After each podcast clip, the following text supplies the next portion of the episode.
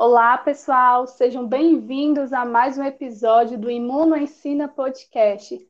Hoje a nossa temática vai ser testes realizados em farmácia para a Covid-19, entre eles o teste sorológico e o teste para antígeno. Aqui quem está falando é a Lília, eu sou acadêmica de enfermagem e participo do projeto Imuno Ensina como coordenadora de ensino. Tenho aqui comigo também a Letícia. Oi, Letícia, tudo bem? Oi, Lilian, tudo ótimo, graças a Deus. Olá, gente, tudo bom? Como a Lilian já é, falou, me chamo Letícia, eu sou acadêmica de odontologia da, do quinto semestre da UFC e hoje a gente tem a honra de receber aqui conosco a professora Andréa Bessa. A professora Andréa possui graduação em farmácia pela Universidade Federal do Ceará mestrado e doutorado em ciências farmacêuticas, também pela Universidade Federal do Ceará, e atua principalmente nas áreas de microbiologia médica, imunologia, bioquímica, parasitologia, citopatologia e uro, uroanálise. Atualmente, ela é docente do Centro Universitário FAMetro, nos cursos de farmácia, enfermagem e fisioterapia. Além disso, possui experiência na área da farmácia com ênfase em análises clínicas. Muito bem-vinda, professora. Boa tarde a todos, tudo bem? É, boa tarde, Lilian, boa tarde, Letícia, boa tarde a todos que fazem parte desse projeto Imunicina. Eu agradeço pelo convite, pela lembrança, dizer que é uma honra, é um privilégio poder contribuir um pouquinho para esse projeto que envolve a área da imunologia, que para mim eu considero uma área muito fascinante, sou apaixonada pela imunologia, e contribuir para um assunto tão atual, né, que são os testes realizados em farmácias para a Covid-19. Então, boa tarde a todos mais uma vez muito obrigada. Muito obrigada, professora, por aceitar esse convite. Agora daremos início ao nosso bate-papo. Professora, a gente sabe que esses testes rápidos para detectar a Covid-19, eles são de extrema importância, né? Tendo em vista essa situação pandêmica em que estamos passando, principalmente para a própria detecção do próprio vírus, né, da Covid-19. Realmente, os testes rápidos, né, na realidade, são testes que são utilizados faz muito tempo, tá? Inclusive, existem testes rápidos utilizados na farmácia, mas, devido à pandemia da Covid-19, tiveram algumas mudanças em relação a esse teste. Então, primeiramente, o que são os testes rápidos, né? Como é que eles funcionam? Então, os testes rápidos, eles são ensaios imunocromatográficos, que é uma metodologia específica da área da imunologia, cuja a execução desse teste, a leitura, a interpretação dos resultados são feitos em poucos minutos. Então, toda a execução, a realização, como também o resultado final, em poucos minutos já temos esse resultado. E aí, é, eles são dispositivos de uso profissional, tá? Como eu falei, de fácil execução, de fácil realização, que não necessita de outros equipamentos, como, por exemplo, equipamentos sofisticados que são utilizados em laboratórios. Então, por isso que a gente considera isso como um teste rápido. E que consegue dar um resultado rápido, é, com um tempo entre 10 até 30 minutos. Então, são isso, né? É, é, é dessa forma que nós chamamos de teste rápido. Professora, é, todo, todo medicamento, é, as próprias vacinas, tudo que, que, que é passado assim, para a população, ela tem que ser aprovado, validado pela Anvisa, né? Isso. Que é a Agência Nacional de Vigilância Isso. Sanitária. Isso.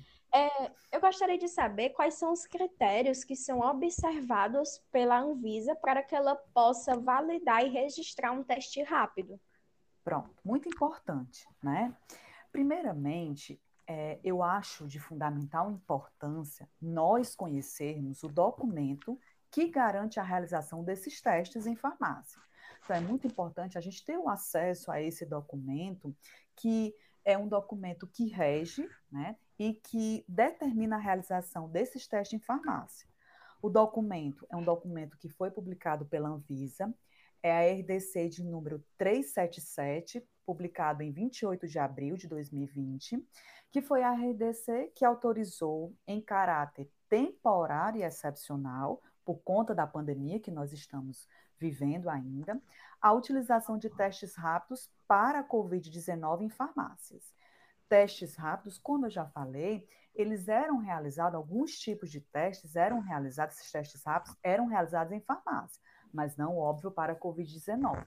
E aí, por conta dessa pandemia, a Anvisa determinou, por meio de um RDC, a 377, a realização temporária e excepcional desses testes rápidos para a Covid-19. Só que a realização desses testes para a Covid-19, ela deve seguir condições estabelecidas tanto pela Anvisa quanto pelo Ministério da Saúde. E aí são muitas diretrizes, são muitos protocolos que são determinados né, nesse, nesse documento e que nós podemos destacar como os mais importantes, por exemplo, primeiramente, a farmácia ela precisa ter uma licença sanitária, uma autorização de funcionamento, então, não é qualquer farmácia que está liberada para poder realizar esses testes rápidos para a Covid-19. Ela precisa estar regulamentada, tá? Ter uma autorização de funcionamento adequado para poder realizar. Além disso, os testes rápidos devem possuir um registro na Anvisa. Outro ponto importantíssimo, que é determinado também nesse documento, deve ser realizado por um farmacêutico que é o profissional que assume a responsabilidade técnica do estabelecimento, ou seja, da farmácia, já que o assunto que nós estamos aqui falando são justamente testes realizados em farmácia, teste rápido realizado em farmácia.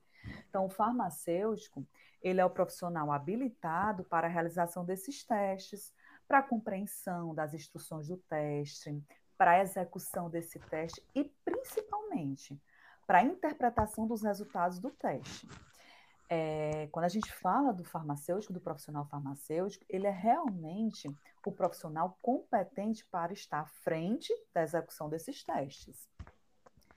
Esses foram alguns exemplos que eu dei, né, algumas, alguns pontos, alguns critérios que eu estou mostrando, né, estou falando, em relação à importância que vem documentado nessa RDC. Mas só para vocês terem uma ideia, por exemplo, existem vários outros critérios presentes nesse documento, tá?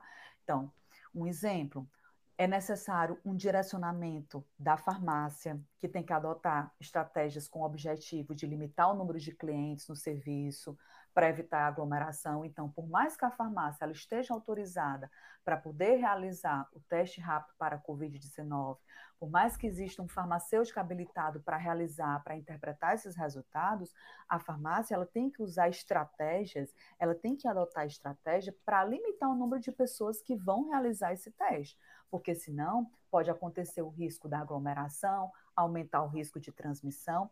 Então, isso é um outro ponto, um exemplo de um outro ponto dentre os vários outros pontos que existem. Então, assim, esse documento, ele especifica os requisitos mínimos de segurança que a farmácia deve ter e o protocolo de boas práticas farmacêuticas que deve ser seguido pela farmácia. Certo, professora.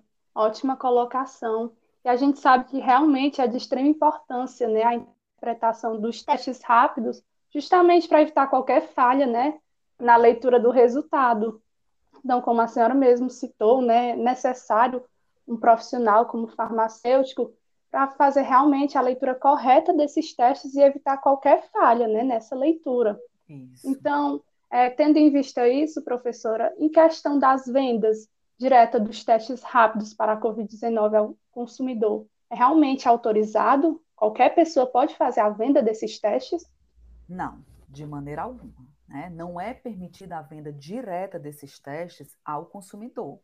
Tá? Então, não só porque na, realiza, na realidade o consumidor ele pode até pegar a bula do teste, ler a bula do kit do teste, entender como é que deve ser realizado, mas ele não vai entender, ele não vai conseguir interpretar um resultado. Então, dessa forma, é necessário tá, a realização por meio de um profissional Falo aqui um farmacêutico porque a gente está falando de uma farmácia, é óbvio, mas é, é, é, com certeza outros profissionais em outros locais, biomédicos, enfermeiros, médicos, teriam condição de realizar e interpretar esse resultado. Só que, como nós estamos falando, o nosso assunto direcionado para a farmácia, não é permitida a venda direta ao consumidor desses kits de testes rápidos, porque os testes são dispositivos de uso exclusivo do profissional. Então, o consumidor não vai ter acesso à venda dos testes para a Covid-19. Quem vai realizar na farmácia é o farmacêutico. Certo, professora. E dentre esses, esses testes que estão disponíveis nas farmácias, né? Quais são os tipos desses testes? É, é tudo um mesmo, segue um mesmo padrão? Pronto. É, para mim, esse é o, é o ponto mais importante desse podcast. Ela é informação importantíssima, tá? Então, assim, eu, eu considero a pergunta essencial, porque atualmente gera muitas dúvidas, dúvidas entre pessoas que não têm conhecimento, que não têm experiência nessa área, inclusive dúvidas entre profissionais da saúde. Às vezes, por não ter experiência né, de realização desses testes, não consegue entender que existe mais de um teste rápido registrado pela Anvisa disponibilizado na farmácia. Então, os testes rápidos registrados até o momento pela Anvisa para investigação pelo novo coronavírus, o SARS-CoV-2, são testes realizados para pesquisa de anticorpos ou para pesquisa de antígeno do novo coronavírus. Ou seja, esses testes rápidos disponíveis em farmácias podem ser de dois tipos. Um tipo, um teste que é utilizado para pesquisa de anticorpos, que são também chamados, esses testes podem ser também chamados de teste rápido sorológico. E o outro tipo de teste, tá, que também é um teste registrado e disponibilizado nas farmácias, diferente do primeiro que eu falei, o outro tipo de teste é o teste para a pesquisa do antígeno. Então vamos lá, o teste sorológico, ou teste para a pesquisa de anticorpos. Como o próprio nome define, né, como a gente já, pelo próprio nome a gente já consegue entender, esse teste ele tem o objetivo, ele tem o intuito de identificar anticorpos produzidos a partir do contato com o vírus. Então, assim, de forma bem geral, bem resumida, após uma exposição do nosso organismo ao SARS-CoV-2, o nosso sistema imune, que é o sistema protetor, que é um sistema que vai montar uma resposta tá, contra o agente agressor, uma das respostas imunológicas que o organismo desenvolve, por exemplo, é a produção de anticorpos que são proteínas. E aí, esses anticorpos, por sua vez, podem ser detectados de forma qualitativa. Então, é um resultado qualitativo, ou seja, reagente ou não reagente. Não tem como, naquele, naquele teste rápido, predizer a quantidade de anticorpos. Não. Apenas um resultado qualitativo, se está ou não presente, se é reagente ou não reagente. Então, esses, esses anticorpos, eles podem ser detectados de forma qualitativa em testes rápidos, disponíveis nas farmácias, e esses testes sorológicos, ou para pesquisa de anticorpo, eles são realizados utilizando uma amostra de sangue obtida da punção digital capilar, então do dedo. Então, é um, um, são características do primeiro teste que eu falei, que é o teste sorológico ou o teste para pesquisa de anticorpos. O outro teste que existe também disponível na farmácia, tá? É o teste para pesquisa de antígeno. Aqui tem que objetivo? Identificar fragmentos de proteínas do novo coronavírus, ou seja, identificar fragmentos de proteína do antígeno. Ele é um teste que também detecta qualitativamente a presença do antígeno, né, do agente agressor, chamado de novo coronavírus. E esse teste para detecção de antígeno, diferente do teste rápido, é, que tem como intuito né, detectar o anticorpo, no caso, para detectar o antígeno, ele é realizado utilizando amostras coletadas por meio de suave, nasofaringe e, às vezes, orofaringe. Então, são dois tipos de testes que muitas vezes os profissionais ou até mesmo as pessoas na comunidade não conhecem. A gente tem tanto um teste que faz a detecção de anticorpos, como um teste que faz a detecção do antígeno, que seria, no caso, fragmentos de proteínas do novo coronavírus. Certo, professora. Agora, né, após a gente conhecer né, os tipos de testes que a farmácia oferece, né, os testes rápidos, esses testes, eles são recomendados é, em qualquer momento após o início dos sintomas? Pronto. Muito importante a gente ter a atenção de que, como eu até já falei, não pode ser esses testes, eles não podem ser interpretados, não podem ser realizados, tá? Por qualquer pessoa, tem que ser um profissional habilitado, né? Inclusive, é, é um profissional que ele precisa entender da execução do teste e principalmente entender os assuntos da imunologia, né? Então, assuntos que a gente costuma muito falar, resultados falsos positivos, resultado falso negativo, sensibilidade da técnica, especificidade, tá? Então, a recomendação, né? Como agora nós sabemos que existem dois tipos de testes rápidos, o que detecta anticorpo e o que detecta antígeno disponíveis na farmácia, é necessário a gente falar separadamente de cada teste. Se a gente for pegar como base, né, tratando-se do teste sorológico, esse teste ele deve ser realizado com no mínimo, né, é uma média, em torno de 7 a 8 dias do sintoma. Porque é o tempo necessário, é o tempo médio, digamos assim, que o nosso organismo, que o organismo do indivíduo necessita para poder produzir os anticorpos. E então esses anticorpos conseguirem ser detectados no teste rápido. É o que nós chamamos, é muito comum na, na área da imunologia, é o que nós chamamos de janela imunológica. Tá? Então, deve respeitar esse tempo quando a gente fala de teste sorológico. Ele é recomendado nesse período. Tratando-se do teste para pesquisa de antígeno, que é o outro tipo de teste, esse pode ser realizado em indivíduos já bem no início dos primeiros sintomas. Porém, se determina, né, se tem uma média para realização, que é em torno de três dias, lá no terceiro dia do sintoma, em torno de três dias do sintoma. Isso é muito importante porque o teste rápido para a pesquisa de antígeno ele pode ser realizado primeiro porque você vai detectar o vírus, né, o, o fragmento da proteína do vírus lá através do suave da nasofaringe. Diferente do anticorpo que o organismo precisa de um tempo para poder produzir, aí só depois, lá no sétimo, oitavo dia do sintoma, é que há condição de ser realizado. E quando a gente fala de Covid-19, é sempre bom a gente entender esses dias de sintoma, tá? Então, a gente costuma muito escutar profissionais falando: o paciente ou o indivíduo está no D1, está no D2, D3, né, da doença COVID. E o que que significa? Então, digamos o D1. O D1 ele significa o primeiro dia, o primeiro dia de aparecimento do primeiro sintoma. Então, digamos que hoje o indivíduo, por exemplo, ele apresentou uma forte dor de cabeça, uma febre, uma indisposição, e depois, nos dias seguintes, amanhã, depois, ele seguiu com esses mesmos sintomas ou com outros sintomas suspeitos da Covid. Então, o primeiro dia, o D1, é, a gente considera como o primeiro dia que houve o aparecimento do primeiro sintoma. Então, considera como D1. E aí, falando de teste, trazendo o teste, para o teste né, com o objetivo de pesquisar o antígeno, o recomendado é, em média, no dia 3, no D3. E para a pesquisa de anticorpos, o recomendado é, pelo menos, né, ali em torno do sétimo e do oitavo dia, do D7 e do D8, tá?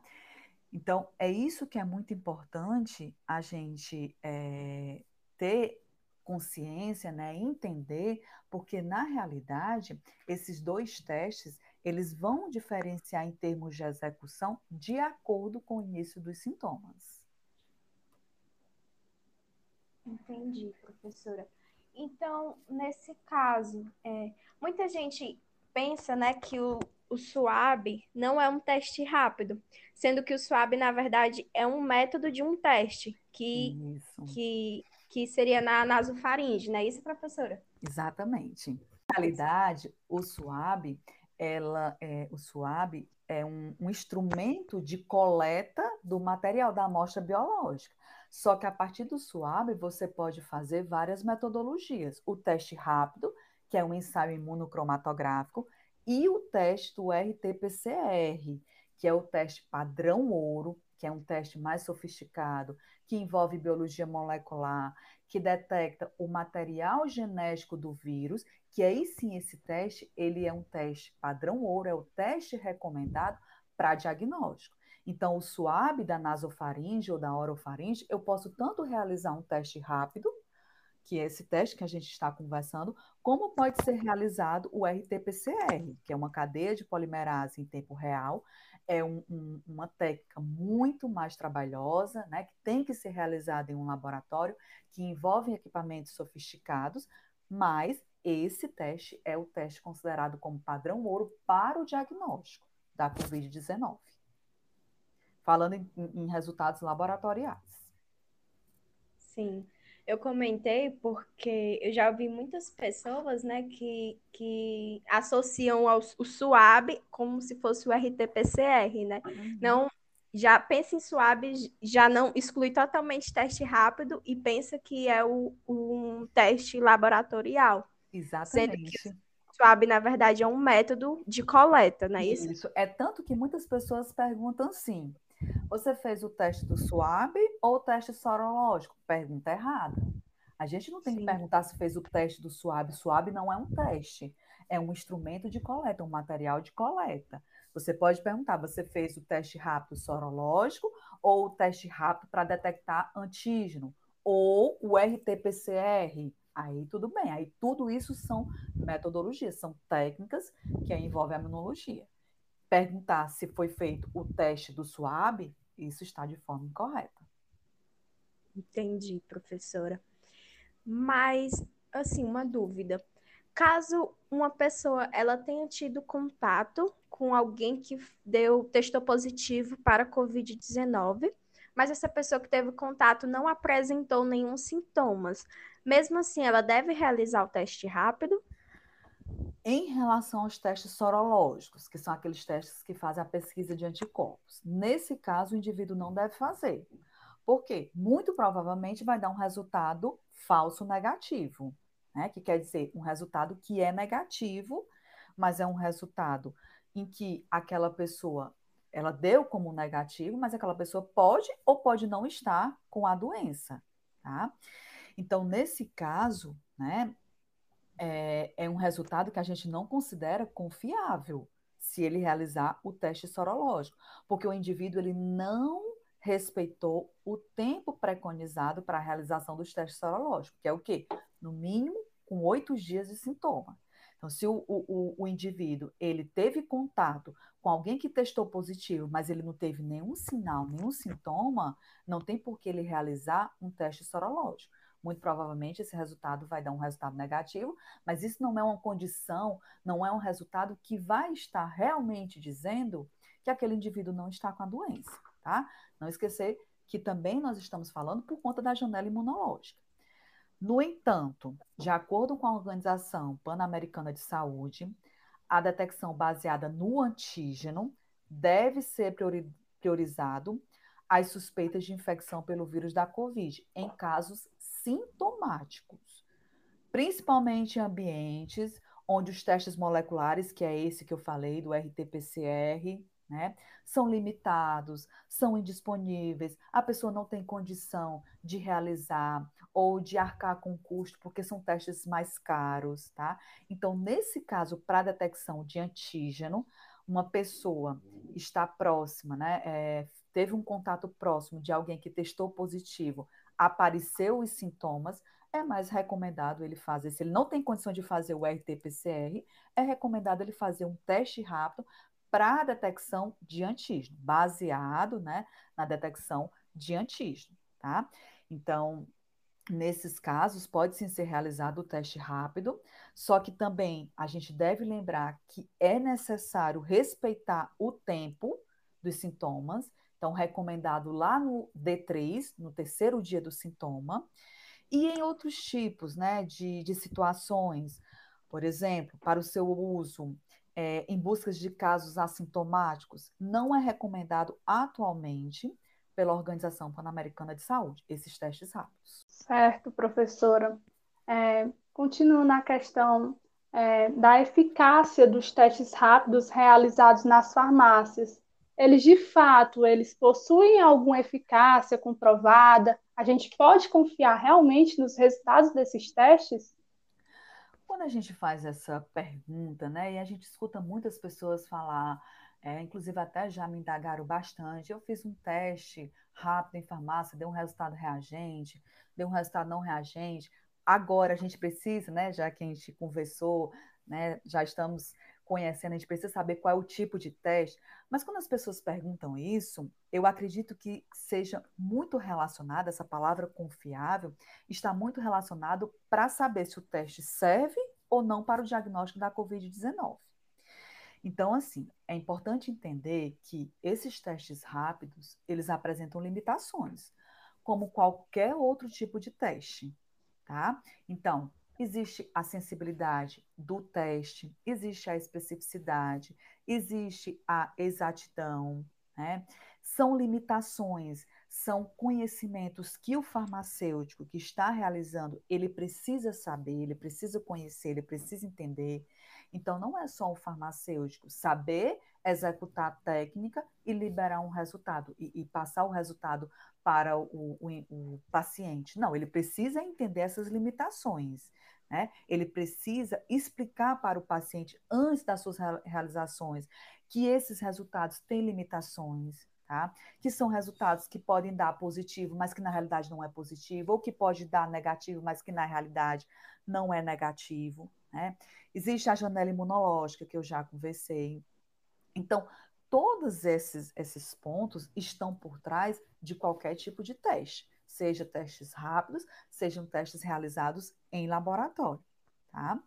E aí, né, tendo um ou mais resultado negativo de um mesmo caso suspeito, não des... mesmo assim ainda não descarta a possibilidade da infecção pelo vírus, pelo SARS-CoV-2, e não deve ser usado muita atenção.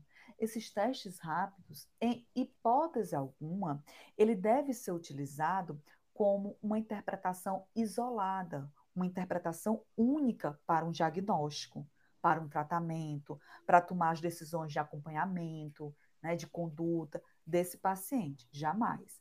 Sempre é necessário, e aí eu vou falar não só da Covid-19, eu vou falar de é, todas as doenças, a doença em geral, as doenças em geral, ela é necessário, quando a gente fala de diagnóstico, é necessário associar as, as observações clínicas do paciente, o histórico do paciente e as informações epidemiológicas falando, se tratando de Covid-19. Resumindo, se eu for interpretar o resultado do teste rápido disponível em farmácia de forma isolada, sozinho, né? Se uma pessoa passa para mim, é, fulano, uma pessoa teve um resultado positivo, reagente. Só isso eu não consigo fechar diagnóstico. O farmacêutico, ele não pode confiar em um único resultado, só proveniente desse teste rápido. Farmacêutico e todos os outros profissionais. É importante que o resultado ele seja interpretado dentro do contexto das informações clínicas, epidemiológicas e também da história do paciente. Tá? Por isso, que lá na farmácia, nesses, né, nessas farmácias que realizam esses testes, existe um documento que se chama Declaração de Serviço de Saúde Farmacêutico. Essa declaração de serviço de, sa de saúde farmacêutico, ele é um documento que ele vai disponibilizar o resultado para o paciente. Então, é um documento em que uma via é entregue ao paciente com o resultado e a outra via vai permanecer arquivado no estabelecimento, tá? Mas nesse, nesse documento, nessa declaração de serviço de saúde farmacêutico, deve constar dentre várias outras informações, como o nome do farmacêutico, a assinatura do farmacêutico, deve conter, por exemplo, informações como o resultado negativo no teste rápido não exclui a infecção pelo SARS-CoV-2. Então, gente, a gente tem que tomar muito cuidado que teve, apareceu alguns sintomas, tá? Sintomas gripais, dor de cabeça, indisposição, né? Fez um teste rápido em farmácia, deu não reagente, isso não exclui, isso não quer dizer que o indivíduo não esteja com a doença. Ele pode estar, como ele pode não estar. Na dúvida, é melhor a gente se resguardar, é melhor a gente tomar cuidado, é melhor a gente realizar a quarentena, o isolamento social, tá? Nesse momento que nós estamos vivendo em pandemia, qualquer sintoma, qualquer sinal que possa né, ter como uma suspeita, possa levar como uma suspeita da Covid-19, vamos sempre suspeitar da Covid-19, que é melhor, porque a gente vai tomar um cuidado com a nossa saúde, mas também um cuidado com toda a população, tá? Então, é, essa declaração de serviço de saúde, ela vem essa informação justamente para a gente não fazer uma interpretação isolada só do teste. E o indivíduo, o paciente, recebeu o teste, ah, porque foi negativo, pronto, eu estou liberado, né? Mesmo com sintomas aqui, mesmo porque eu fiquei próximo a uma pessoa que testou positivo, mas deu negativo, eu estou liberado. Não, de maneira alguma. Muito cuidado na interpretação. Certo, professora. E aí, é, caso o teste da pessoa dê como reagente, né, dê positivo, quais os, as medidas que devem ser tomadas em seguida?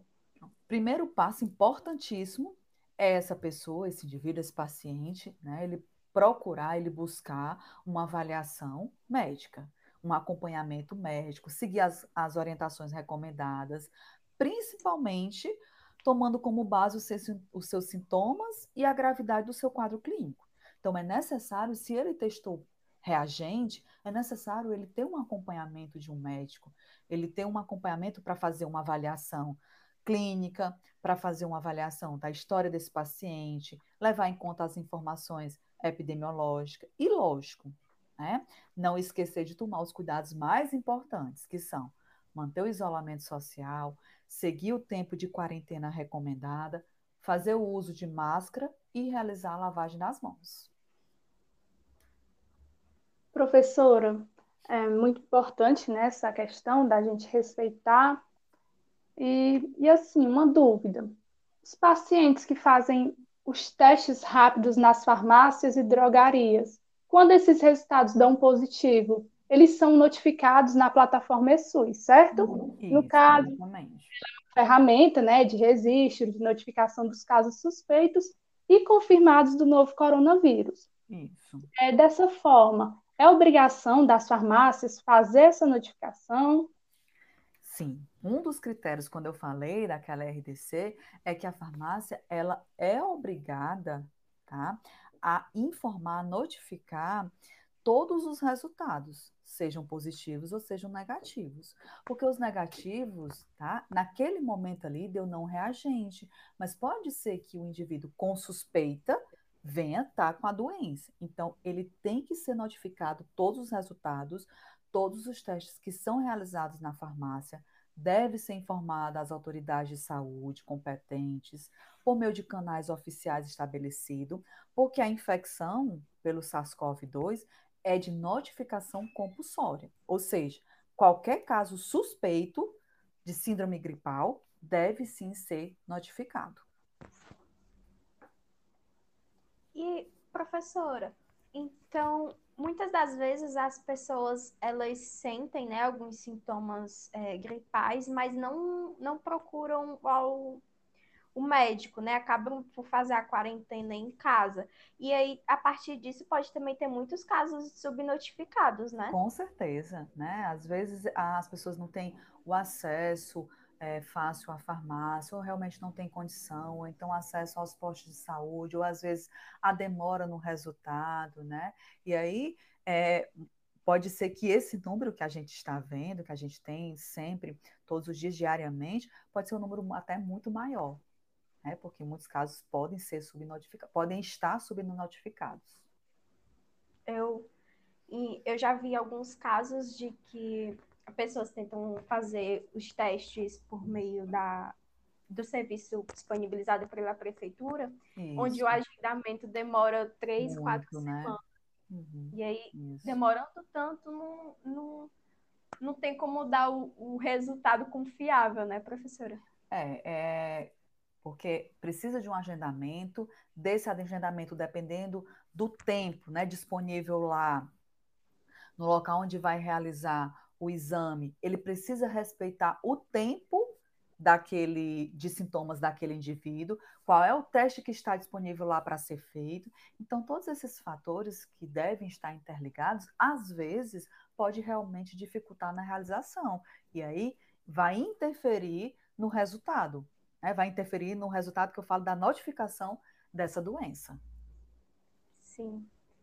E com relação a se um paciente ele teve sintomas, né? Passou o período, é, já não sente mais nada. Mesmo assim, ele deve fazer algum teste rápido para saber se ele ainda é transmissor da doença?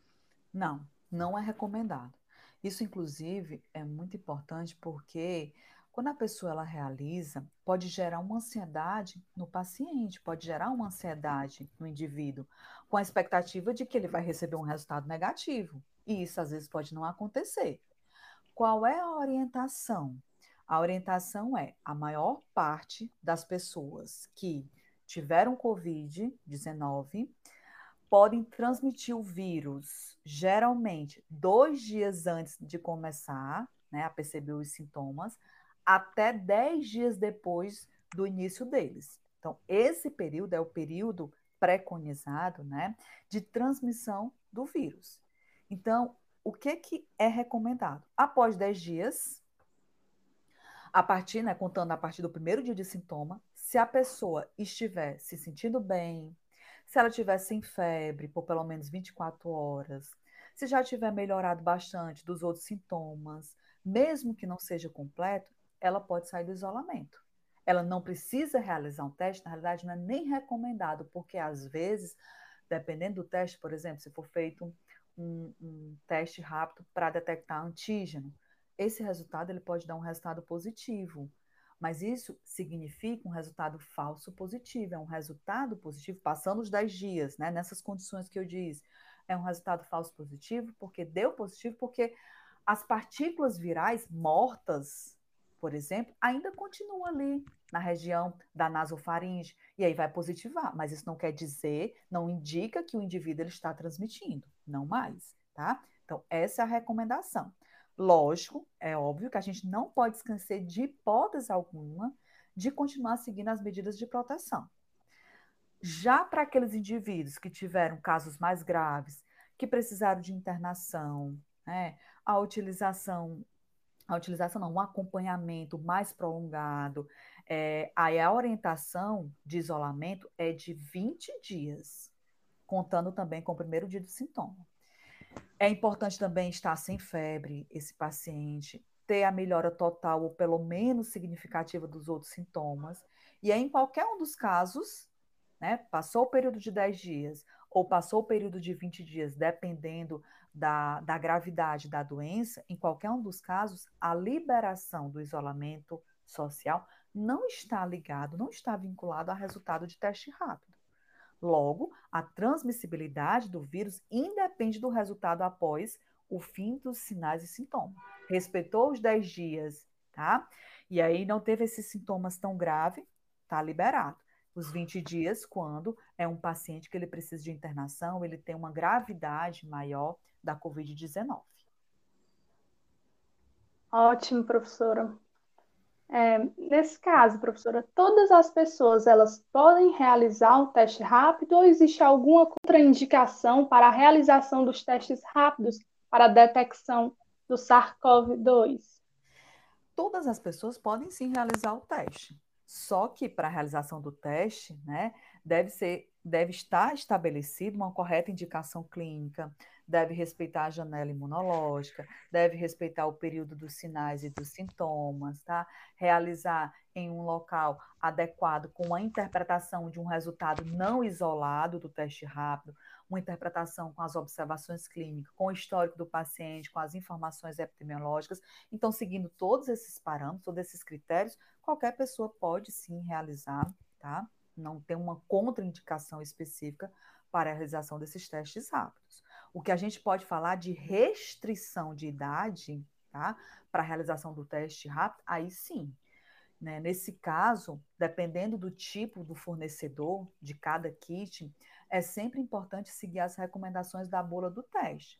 Normalmente, os testes rápidos realizados em farmácia podem ser realizados a partir dos dois anos de idade, porque menor do que isso é necessário um suave adequado para fazer a introdução lá na região da nasofaringe, né? Porque nós estamos falando de crianças, né? Então, a restrição em, em, relação à idade, por conta da realização do teste, né, do material utilizado, normalmente o kit recomenda a partir dos dois anos de idade. Mas sempre é bom ficar atento quanto às indicações de cada teste. Tá? Isso vai variar muito de fornecedor para fornecedor do kit do teste. Entendi, professora. Então, mas é, mesmo, mesmo sendo criança de dois anos de idade, consegue fazer na farmácia mesmo, né? Sem necessariamente precisar de um, um pediatra. Não, é. Na realidade, é essa, essa realização do teste rápido em farmácia pode ser realizado sem qualquer solicitação de médico.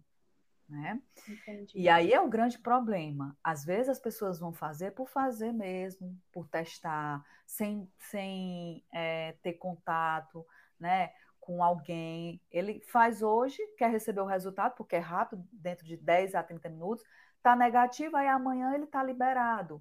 Né? Ele vai para algum local, não segue as recomendações, mas isso não quer dizer que amanhã ele pode ter sido infectado, ou até mesmo hoje que ele fez um teste que deu resultado, ele pode muito bem estar infectado. Então, é sempre bom a gente ter um, um, um, é, fazer a realização desses testes, mas a gente ter uma orientação de um profissional da área da saúde. Entendi, até para evitar falsos negativos. Interpretações, falsos né? Interpretações erradas, que pode sim, sim ter resultados falsos positivos, como resultados falsos negativos com relação às, às novas variantes, professora, é, esses testes rápidos, eles conseguem detectar essas novas variantes ou então conseguem diferenciar as variantes? É, infelizmente, por enquanto, ainda não. Os testes rápidos em farmácia ainda não identificam as novas variantes, embora existem né, já muitas é, pesquisas, muitos estudos para poder produzir novos testes rápidos em farmácia que tem a possibilidade de detectar ou o próprio antígeno ou os anticorpos para essas novas variantes. Mas por enquanto, não, ainda não. Então, chega, chega ao fim mais um episódio do Imuno Ensina Podcast.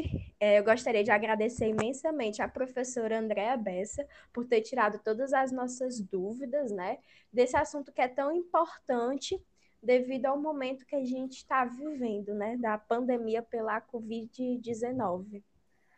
Eu que agradeço pelo convite do projeto Imuno Ensina. Eu confesso que me sinto muito lisonjeada por, por, por ter participado desse podcast. Espero ter contribuído um pouco com informações relevantes, informações atuais e, lógico, parabenizar por esse projeto, pelo envolvimento de vocês, o envolvimento da Letícia, o envolvimento da Lília, o envolvimento da Railândia, que foi quem me fez o convite, que foi minha aluna. Fico muito satisfeita, muito feliz de ter deixado um pouco, né, um registro da imunologia nela, tá? um estímulo da imunologia. E eu estarei à disposição sempre que precisar. Lembrando que é, nós estamos ativos nas nossas redes sociais, lá no Instagram, arroba Projeto. A gente está divulgando, além do nosso podcast, a gente divulga muita notícia importante, tanto sobre as vacinas como o coronavírus, e também assuntos atuais e de extrema relevância sobre a imunologia. Mais uma vez, muito obrigada, professora. Eu espero que é, esse episódio tenha contribuído muito para o conhecimento de todos vocês que estão nos ouvindo. E muito obrigada por aproveitarem esse momento. Até o próximo episódio. E é isso.